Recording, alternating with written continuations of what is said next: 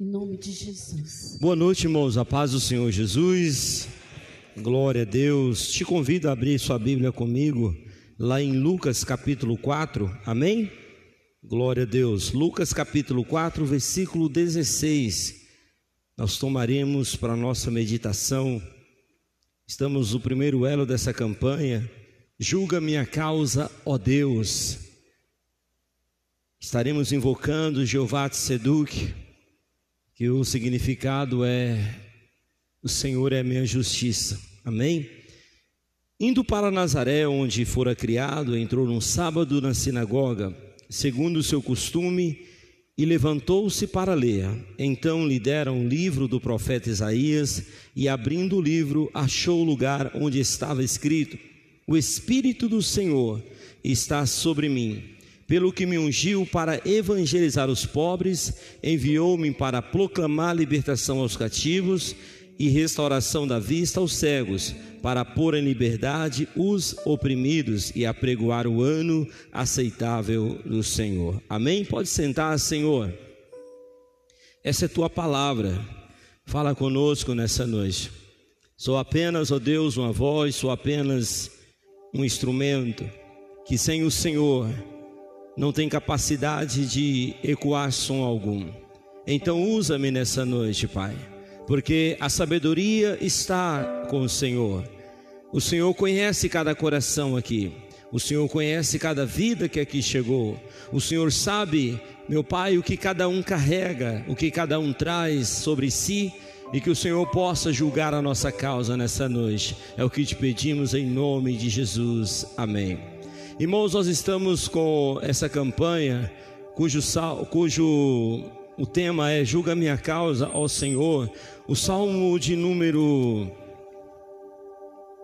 43 vai nos dizer que o salmista ele está clamando a Deus para que o Senhor possa estar entrando com providência ao seu favor, ao seu respeito. Quantos de nós aqui hoje não temos uma causa a, a esperar por um, uma resposta do Senhor?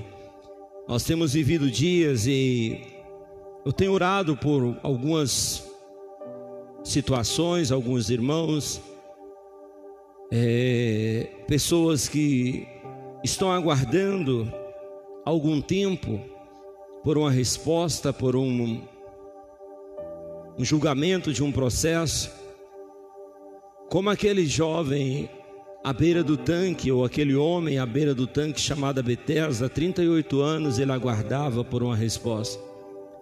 Muitos se encontram também desta maneira, aguardando o agir, o mover das águas, para que Deus lhes possa fazer justiça. Eu tenho clamado a Deus, tenho orado, pedido ao Senhor, apresentando algumas causas que, de certa maneira, têm afligido também meu coração, ao ver algumas pessoas justas, pessoas idôneas, fiéis ao Senhor e ao mesmo tempo sendo assolada, passando por muitas dificuldades. E com isso eu tenho clamado a Deus para que o Senhor possa fazer justiça a essas pessoas, que o Senhor possa julgar a causa delas, aquelas que têm processos na justiça, esquecidos, engavetados há tanto tempo, pessoas que aguardam uma aposentadoria, pessoas que aguardam uma resposta de um benefício e as portas parecem que não se abrem. Enquanto eu clamava a Deus, Deus colocou no meu coração essa campanha. Nasceu o tema dessa campanha: Julga minha causa ao Senhor, porque nós temos pressa. Algumas causas, algumas situações exigem pressa. Nós entendemos que Deus ele é o dono do tempo. Nós entendemos que Deus ele sabe a hora exata de abençoar, de entregar a bênção, mas não é pecado nós pedimos ao Senhor que ele apresse. O salmista no Salmo 73, ele vai fazer essa oração. Apressa-te, ó Deus, em socorrer-me, porque a minha alma está aflita.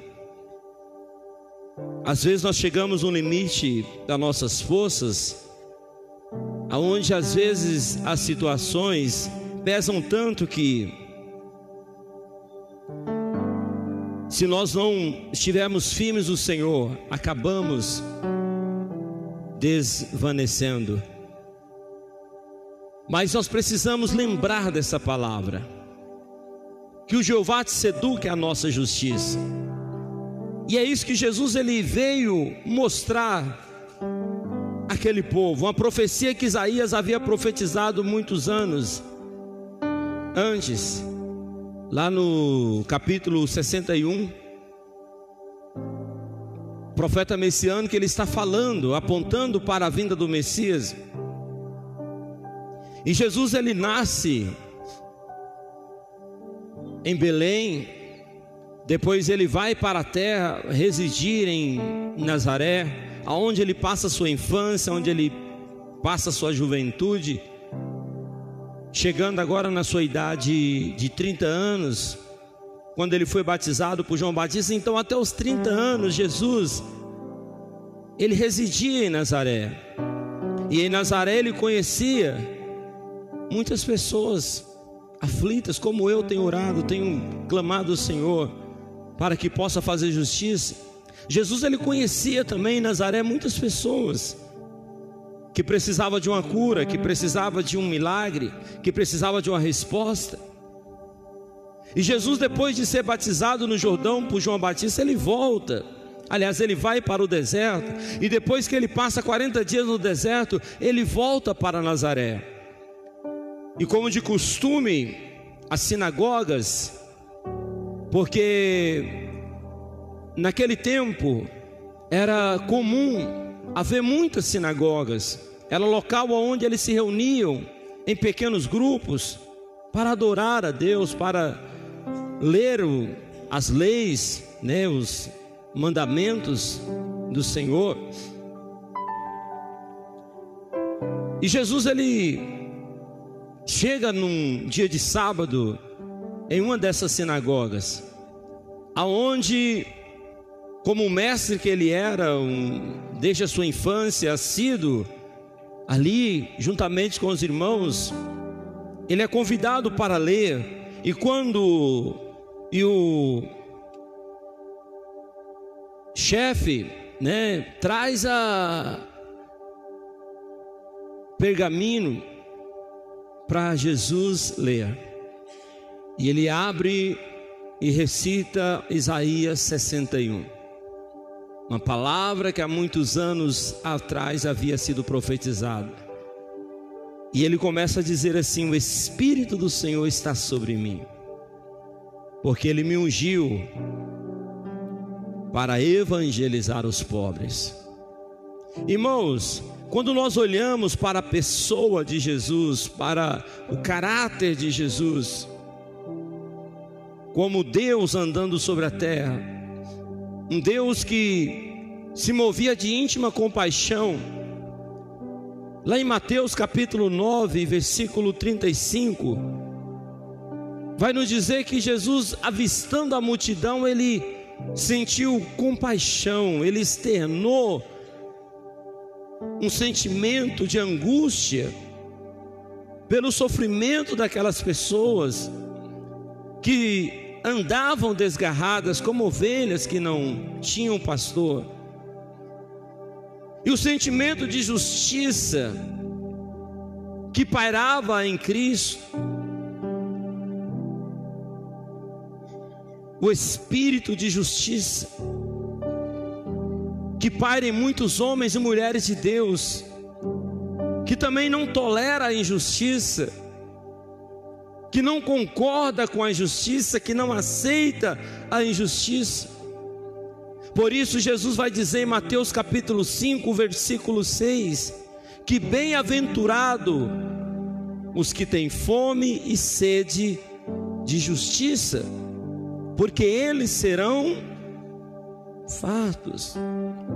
Quantas vezes somos afrontados por situações, quantas vezes somos confrontados por problemas ou pessoas que nos passa rasteira, que nos engana, que tramam pelas costas.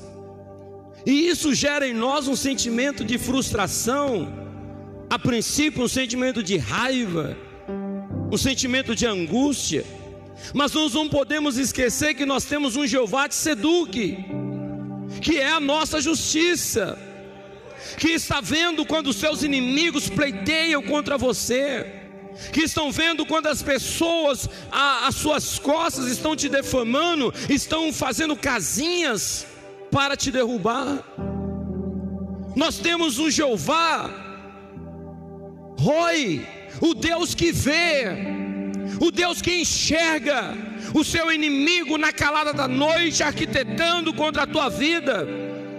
O Elroy, ele está vendo, e o Jeová te seduque, vai entrar com justiça, para julgar a causa do aflito, do pequeno servo dele, que como Jó está sendo injustiçado, mas não deixa de confiar, não deixa de crer.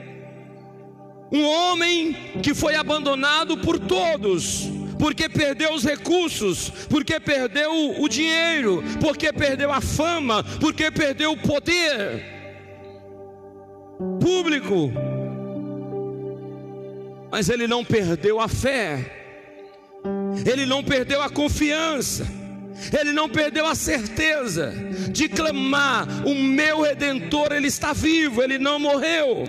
O meu redentor, ele está vivo, ele não adoeceu. O meu redentor, ele está me enxergando, ele me vê com olhos de fogo, e por fim ele vai se levantar em meu favor, e na minha carne eu ainda verei a Deus, porque eu tenho Jeová de Seduque, que é a minha justiça ainda que todos me abandonou, ele não me abandonará. E é esse Jeová de Seduque que desce do céu para entrar numa sinagoga, para olhar nos olhos dos seus que estavam ali, ouvindo dos seus ouvintes e dizer: O Espírito do Senhor me ungiu para descer para mudar a vossa sorte, para mudar a vossa vida.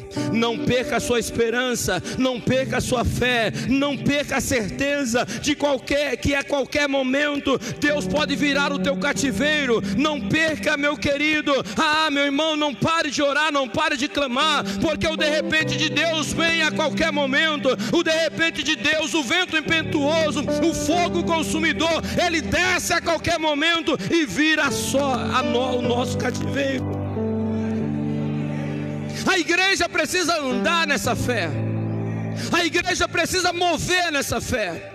Porque Jesus, a palavra do Senhor, em todo, todos os capítulos, todos os livros, ela nos estimula a usar a fé.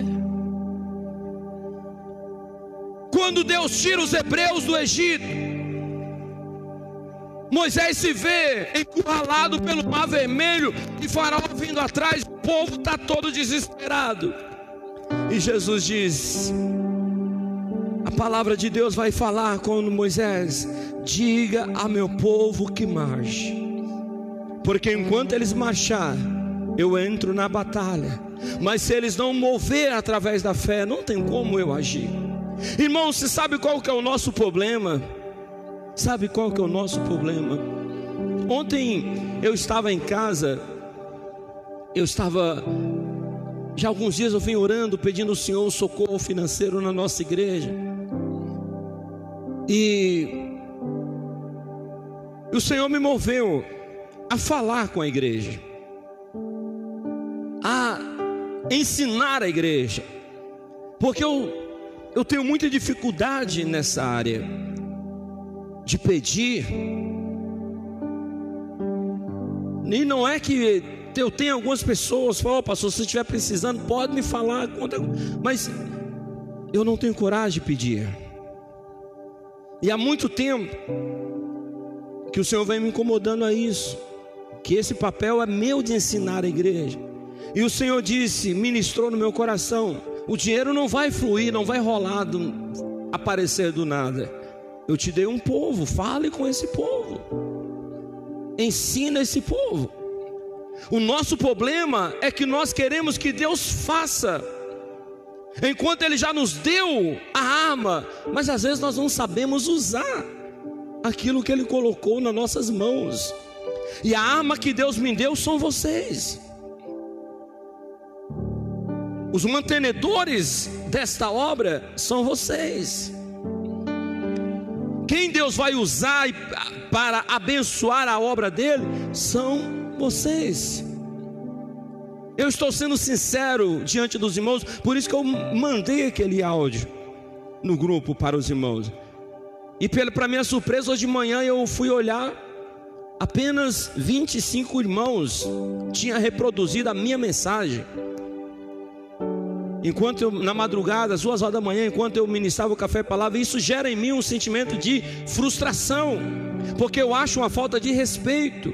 Você vê o áudio do seu pastor e você não interessar em reproduzir para saber o teor daquele áudio.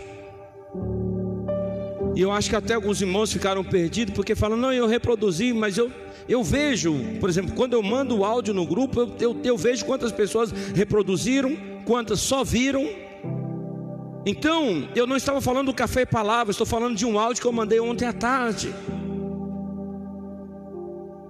Nós precisamos entender, irmãos, que Deus ele conta com a nossa fé para ele agir.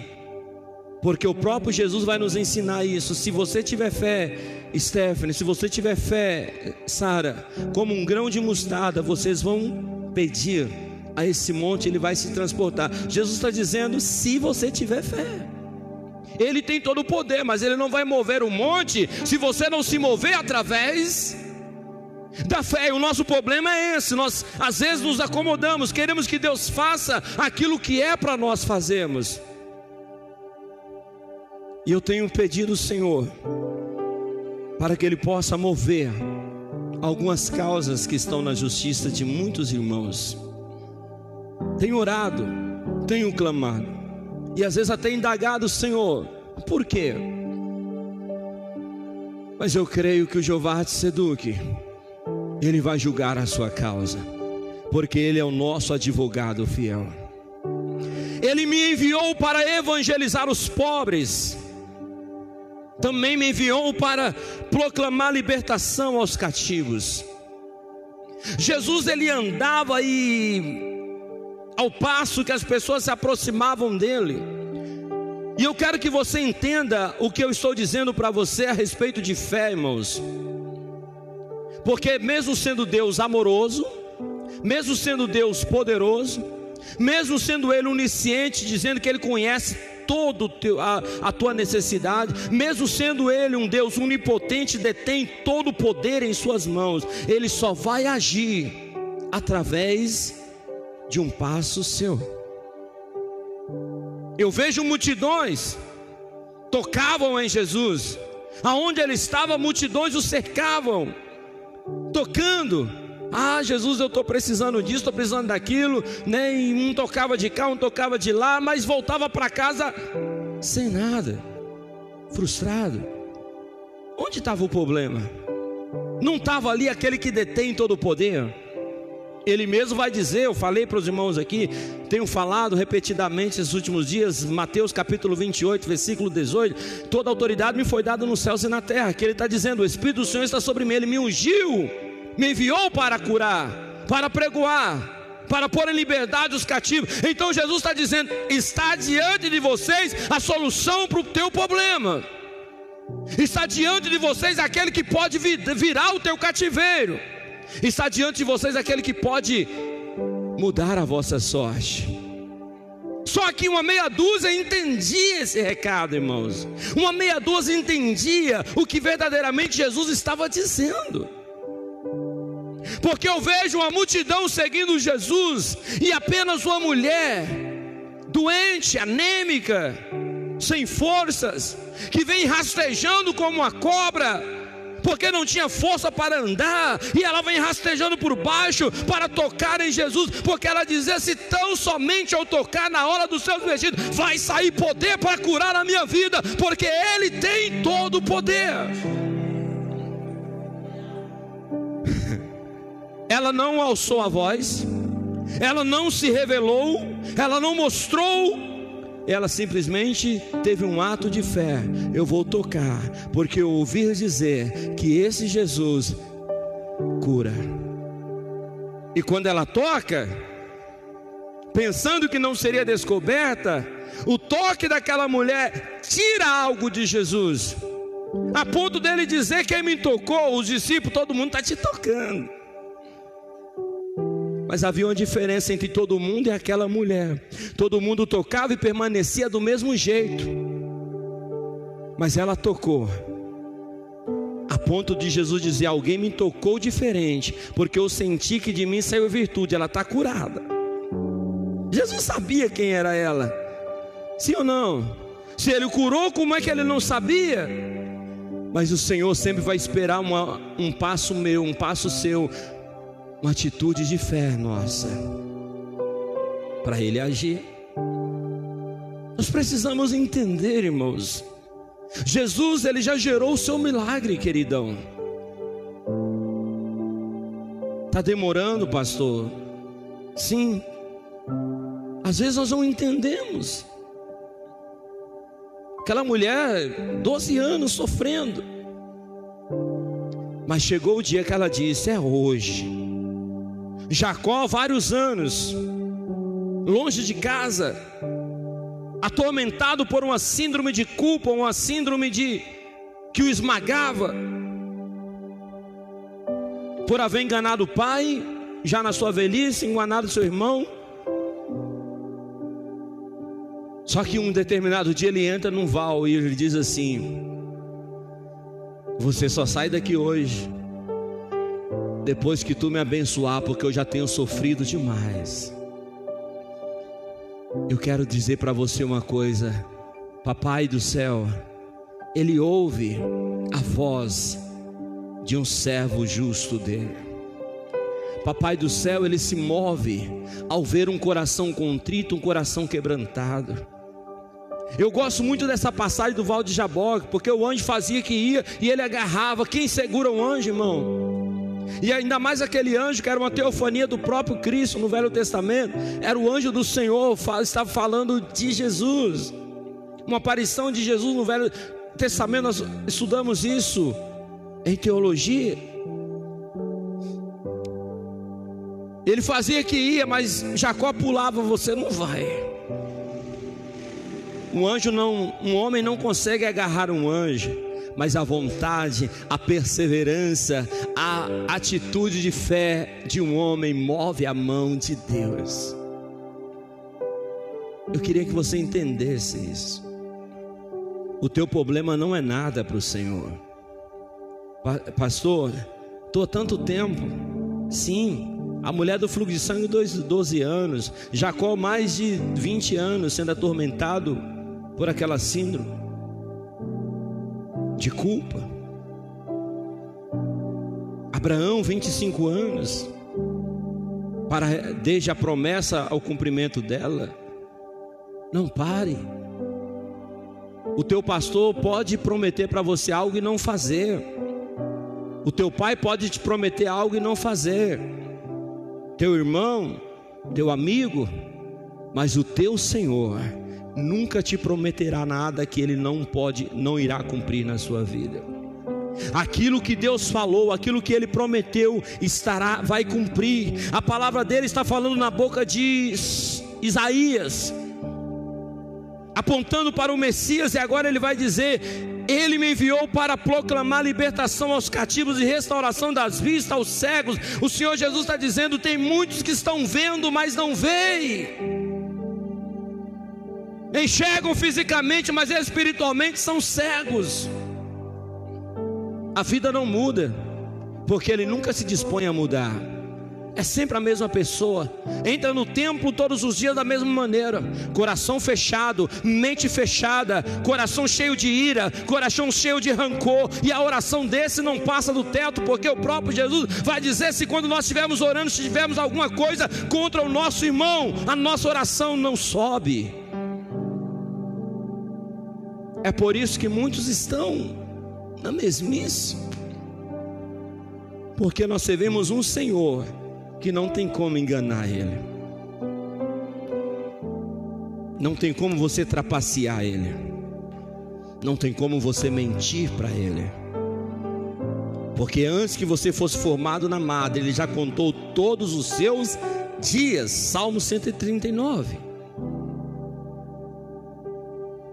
Ele conhece cada pecado meu. Ele conhece cada erro, cada falha, cada transgressão minha.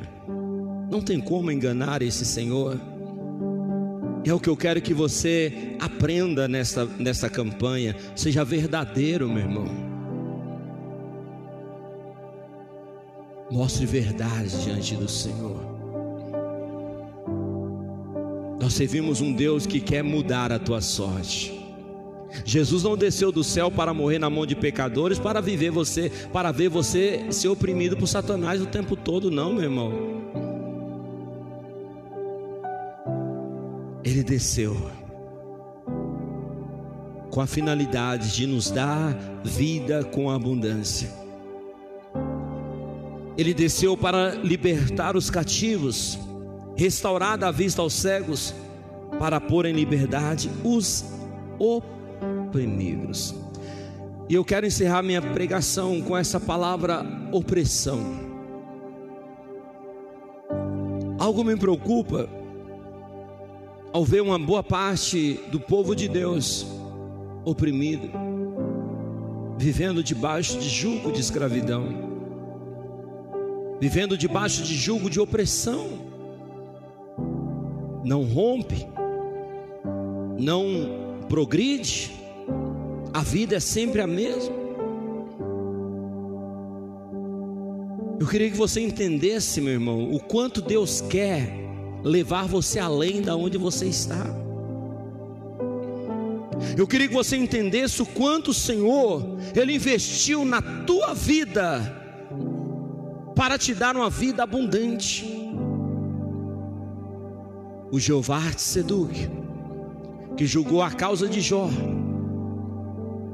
que virou o cativeiro de Jó, enquanto ele orava pelos seus inimigos.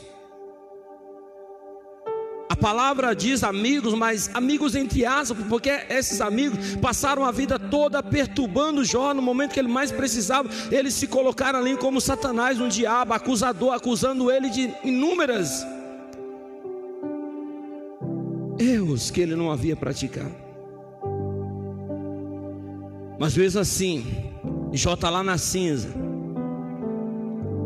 E ele fala para aqueles amigos, entre aspas, de Jó: vão lá para Jó orar por vocês. E quando Jó se dispõe a levantar as mãos cheias de chagas,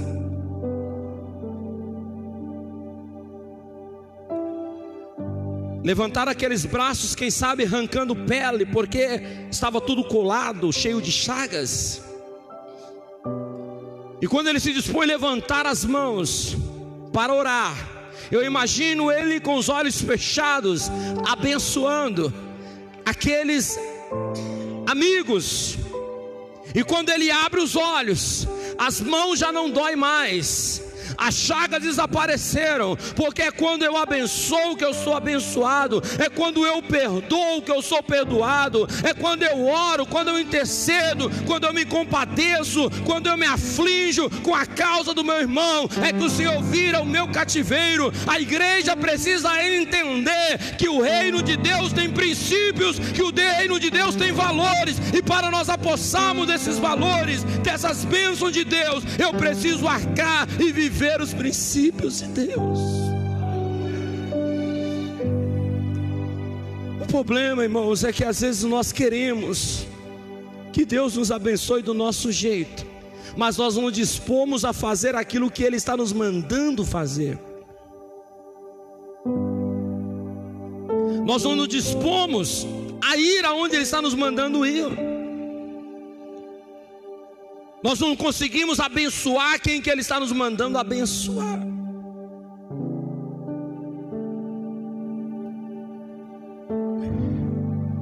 Isso é uma revelação, irmãos. Eu confesso para os irmãos, eu não preparei nada disso que eu estou pregando aqui hoje.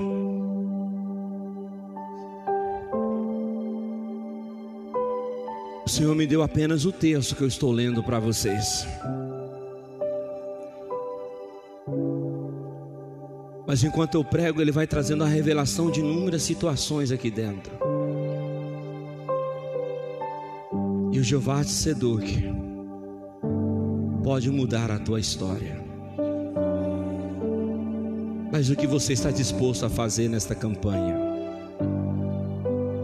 O que você está disposto a entregar no altar do Senhor no decorrer dessa campanha? Uma vida consagrada, uma vida restaurada, porque Ele veio para restaurar. Você não pode, Jesus não veio para tirar você lá do mundo, trazer você para dentro da igreja e você continuar sendo a mesma pessoa.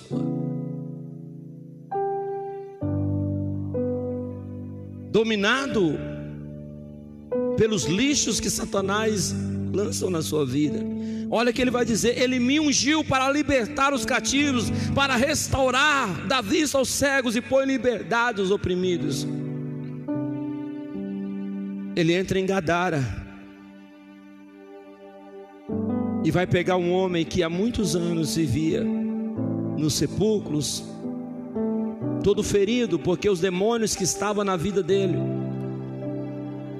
arrebentava todas as cadeias que colocava e precipitava aquele homem, levando ele a fazer coisas que o machucava, que o torturava. Mas por trás daquele cenário, por trás daquela aparência de quem sabe um homem perigoso, que todo mundo corria, que todo mundo Jesus via uma alma sedenta clamando por libertação.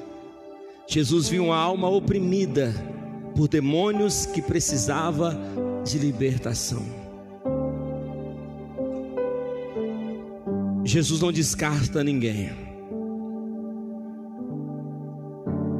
Eu gostaria que você nessa noite se apresentasse para o Senhor, se apresentasse para Ele. Senhor, está aqui uma pessoa que tem quebrado alguns princípios, uma pessoa que precisa de restauração, que precisa de cura. Nesse primeiro elo, nós estaremos na oração de entrega total no altar do Senhor, não é parcial é uma entrega integral no altar do Senhor. Se você não se dispõe a se entregar por inteiro, eu não posso garantir que você vai sair dessa campanha vitorioso. Mas se você se dispõe a entregar no altar do Senhor por inteiro, Jeová te seduque, até o final dessa campanha te surpreenderá. É palavra de Deus é palavra do Senhor. Esse primeiro elo, Deus está cobrando de mim, Pastor Jonathan, transformação, mudança de mente, de atitudes. Não sei você, mas Deus pede para nós hoje algo especial. O que você tem para ofertar a Ele? quando tudo perante o Senhor estiver, fica de pé, e todo teu ser Ele controla. Só então has de ter, e o Senhor tem poder quando tudo deixar.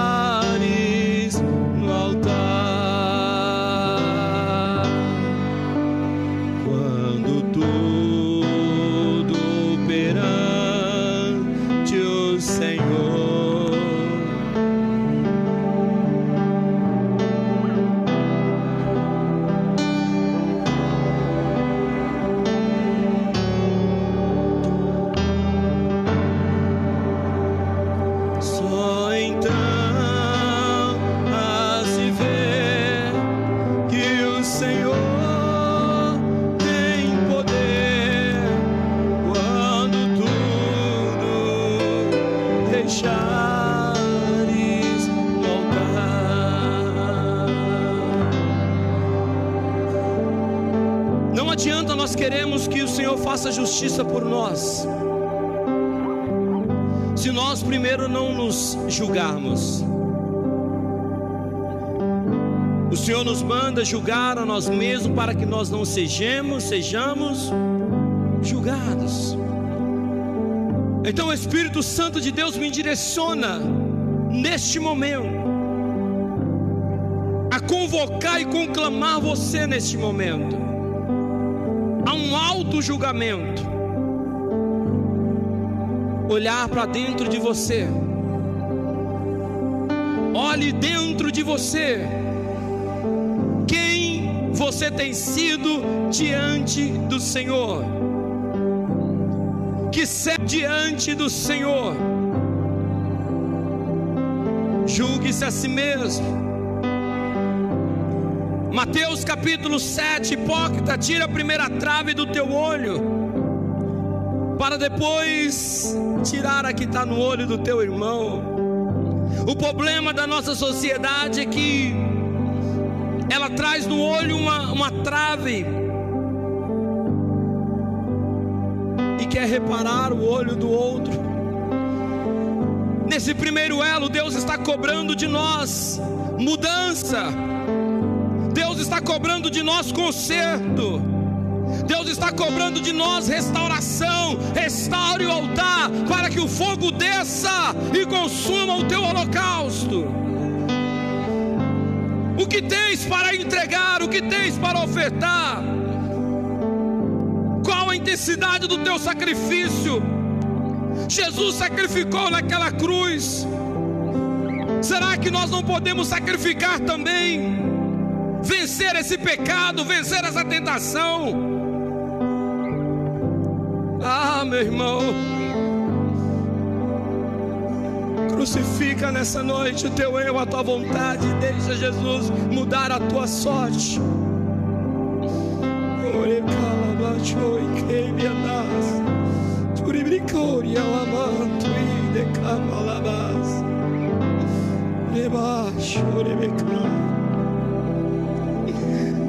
debaixo, orebecai. Vai orando ao Senhor agora.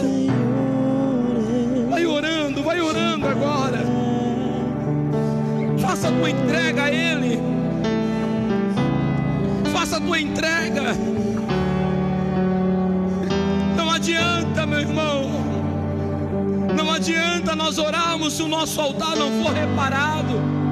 Não adianta nós orarmos se nosso coração está cheio de ira, está cheio de ódio, está cheio de rancor. Não adianta nós orarmos se nós não liberamos perdão.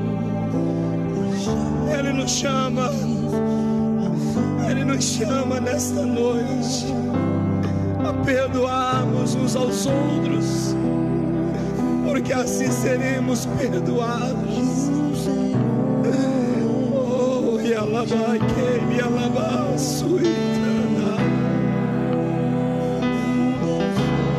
Vai orando a Ele, vai orando agora, vai orando. Pai, perdoa minhas falhas. Pai, perdoa meus pecados. Quando eu tento fazer o bem, o mal eu pratiquei. Quando tento fazer o bem, o mal eu já fiz, Senhor. Bem que eu quero eu não faço, o mal que eu não quero eu faço. Me ajude a vencer, ó oh Deus, esse homem carnal. Me ajude a vencer, ó oh Deus. Ah, Jesus. Nos ajude a vencer, ó oh Pai, as tentações. Nos ajude a vencer o pecado nos ajude a vencer, ó Pai, aleluia, aquilo que nos afasta do Senhor, aquilo que nos impede de sentar na tua mesa, comer o pão. Ah, meu Deus, olha agora a tua igreja, olha agora o teu povo, Senhor. Eu intercedo por eles. Eu intercedo por eles, meu Pai.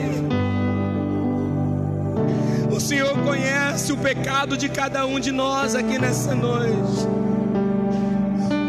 O Senhor conhece os erros, as faltas de cada um de nós aqui nesta noite.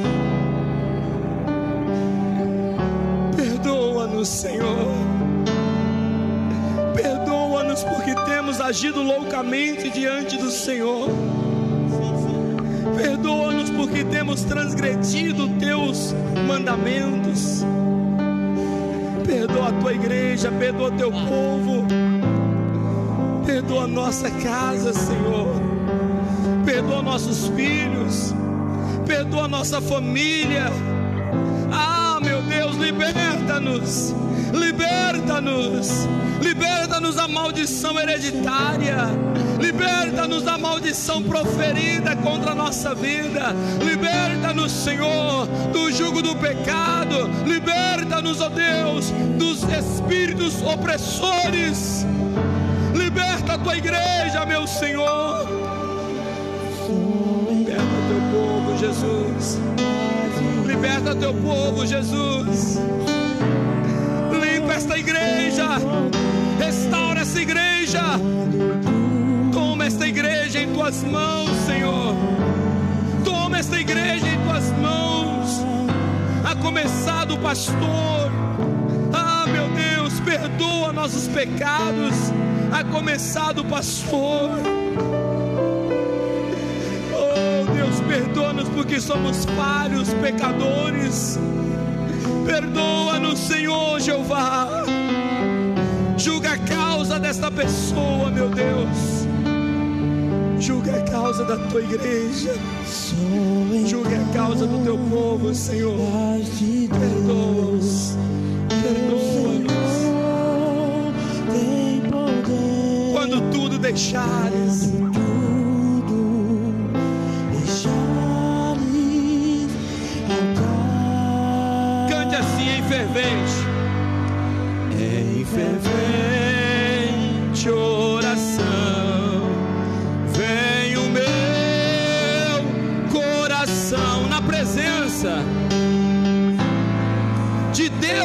Derramar.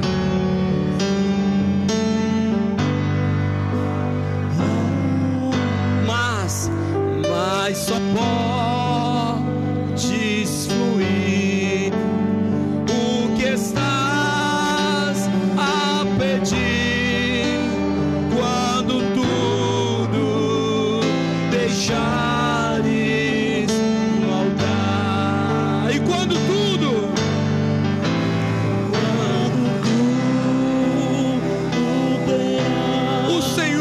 vida.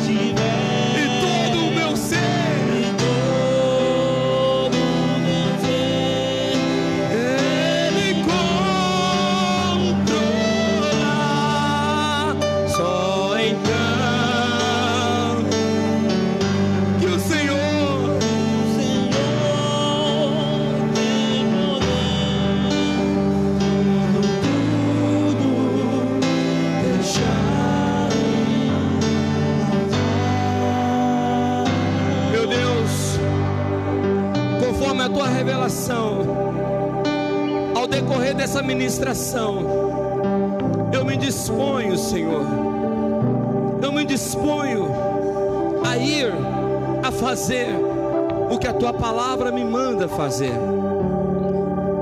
Eu peço ao teu Espírito Santo de fortalecimento, de encorajamento, que venha sobre esta pessoa que esteve aqui nesse primeiro elo.